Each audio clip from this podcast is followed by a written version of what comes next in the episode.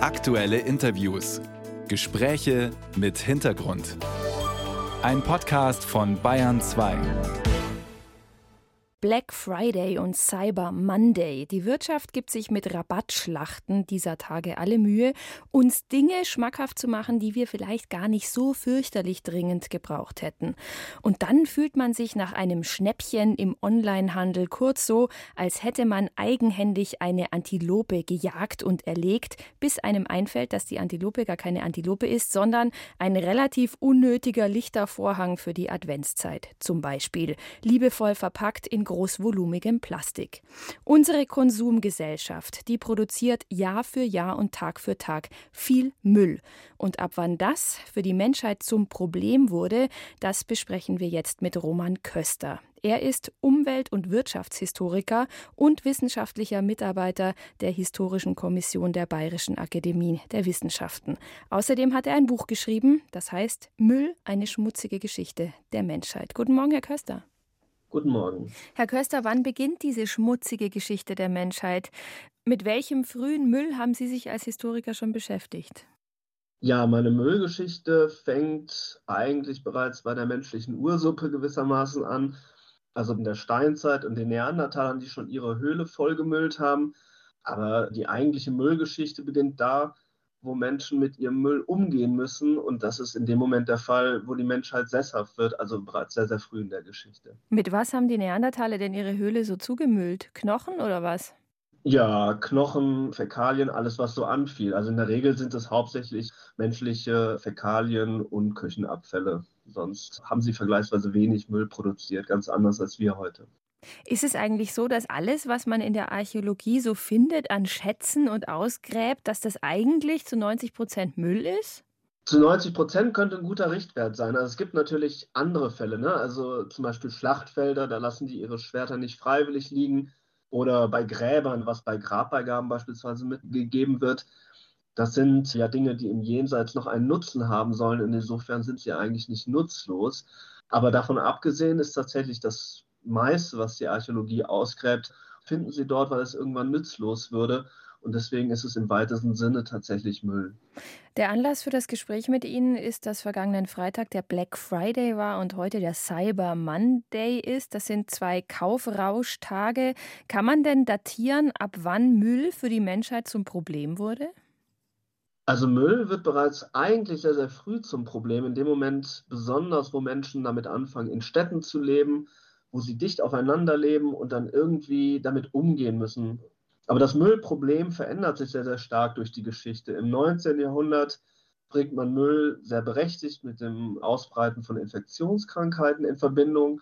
Aber die Müllprobleme, wie wir sie heute kennen, da ist eigentlich die 50er Jahre der Wendepunkt. Ab da steigen die Müllmengen sehr, sehr stark an. Und es geht nicht mehr so sehr um Infektionskrankheiten, sondern es geht sehr, sehr viel stärker eben um Plastikmüll, Müll, der Boden und Luft vergiftet und so weiter. Sie sagen es, Plastikmüll, das ist ein großes Problem, das viele Menschen auf dem Schirm haben.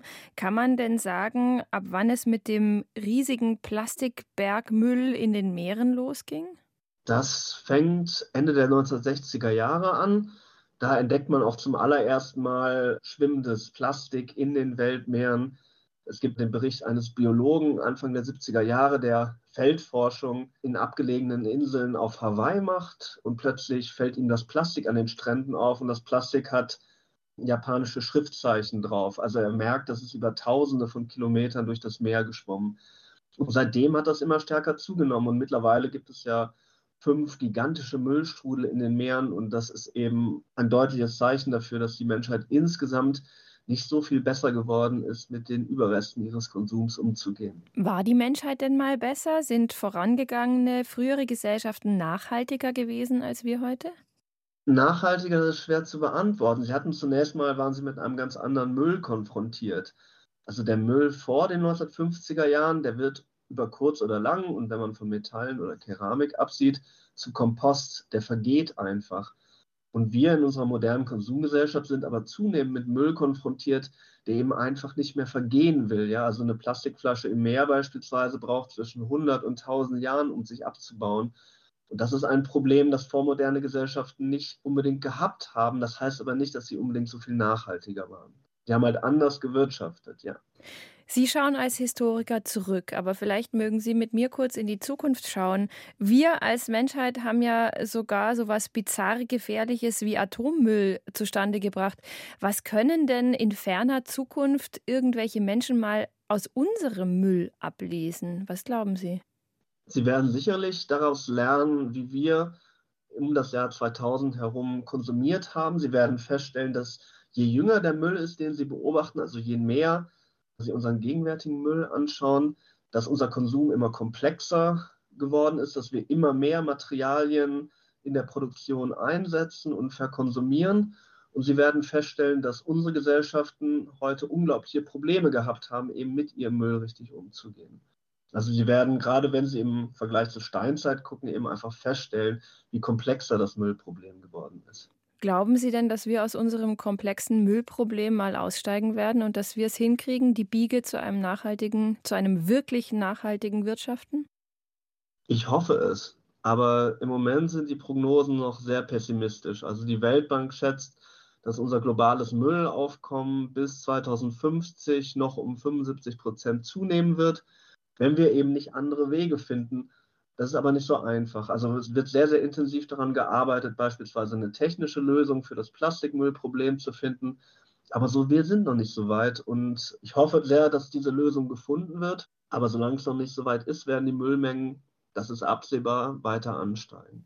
Sagt der Historiker Roman Köster, der das Buch geschrieben hat, Müll, eine schmutzige Geschichte der Menschheit.